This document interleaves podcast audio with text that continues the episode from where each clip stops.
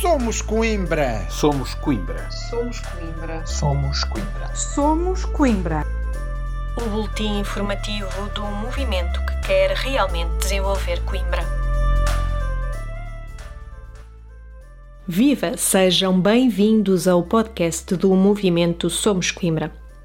Os vereadores do Somos Coimbra foram surpreendidos na passada sexta-feira, dia 25 de junho, por uma notificação do Tribunal Administrativo e Fiscal de Coimbra a comunicar-lhes que, por integrarem o Executivo da Câmara Municipal, são visados numa ação executiva, tal como todos os outros vereadores, por incumprimento da Câmara Municipal de uma sentença do Tribunal, já transitada em julgado. Investigada a origem do problema, verifica-se que tudo começou em julho de 2015, quando dois irmãos fizeram um pedido de alteração de um loteamento em São Martinho do Bispo para resolver alguns problemas numa casa de família que tinham herdado.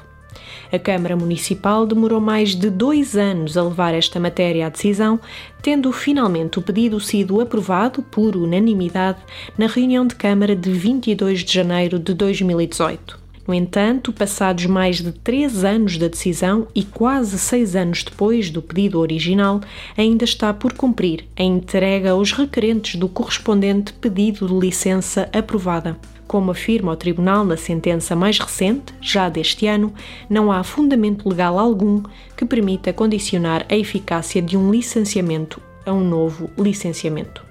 Os vereadores do Somos Coimbra condenaram estes procedimentos ilegais dos mais altos representantes do Partido Socialista em Coimbra, afirmando que deve ser imediatamente cumprida a sentença do Tribunal. Da Câmara Municipal seguimos até ao Quebra-Costas para dar voz aos comerciantes da zona.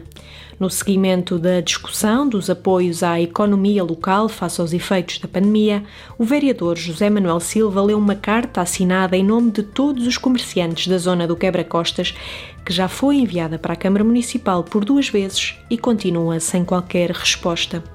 Na carta, justifica-se a reformulação e o reforço das medidas extraordinárias de apoio às empresas, nomeadamente em relação à zona do quebra-costa, ainda para mais com o início previsto das obras numa altura crucial para os negócios presentes nesta zona.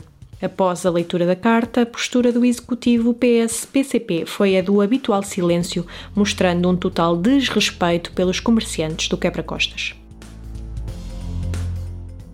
Do quebra-costas seguimos até ao Penedo da Saudade.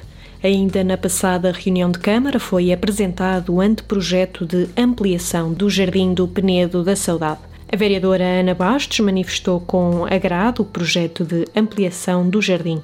Ainda assim, a vereadora lamentou o facto de não se recorrer a empresas locais.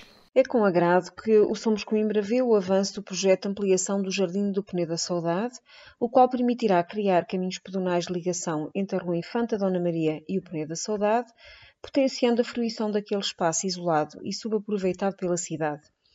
Sem pôr em causa as competências e a idoneidade da equipa projetista selecionada, o Somos Coimbra não pode deixar de lamentar que o Sr. Presidente não tenha recorrido a uma empresa local para desenvolvimento deste projeto, ou perante a sua ligação à cultura Coimbra e à sua academia, ao próprio Departamento de Arquitetura da Universidade de Coimbra. Estamos crentes que, para além de se estar a contribuir para o desenvolvimento da economia local, o conhecimento deste recanto contemplativo e sereno, tão caro à cidade de Coimbra, resultaria igualmente numa solução criativa e respeitadora da cultura e tradição Coimbra.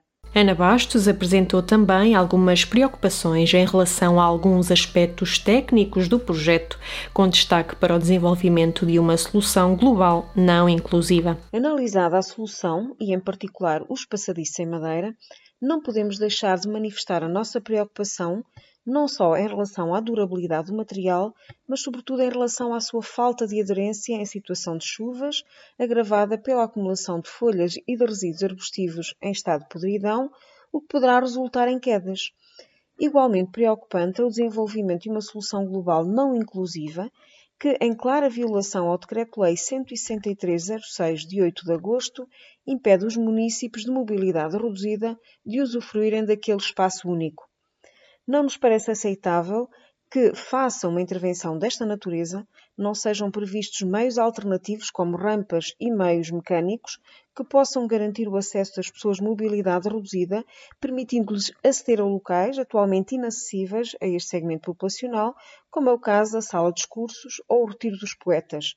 Mais grave ainda é tal preocupação não estar a ser incluída desde já na solução global, podendo assim inviabilizar ou vir a encarecer uma intervenção futura. Dessa forma, Ana Bastos reforçou algumas das propostas já avançadas pelo Somos Coimbra para a melhoria do projeto.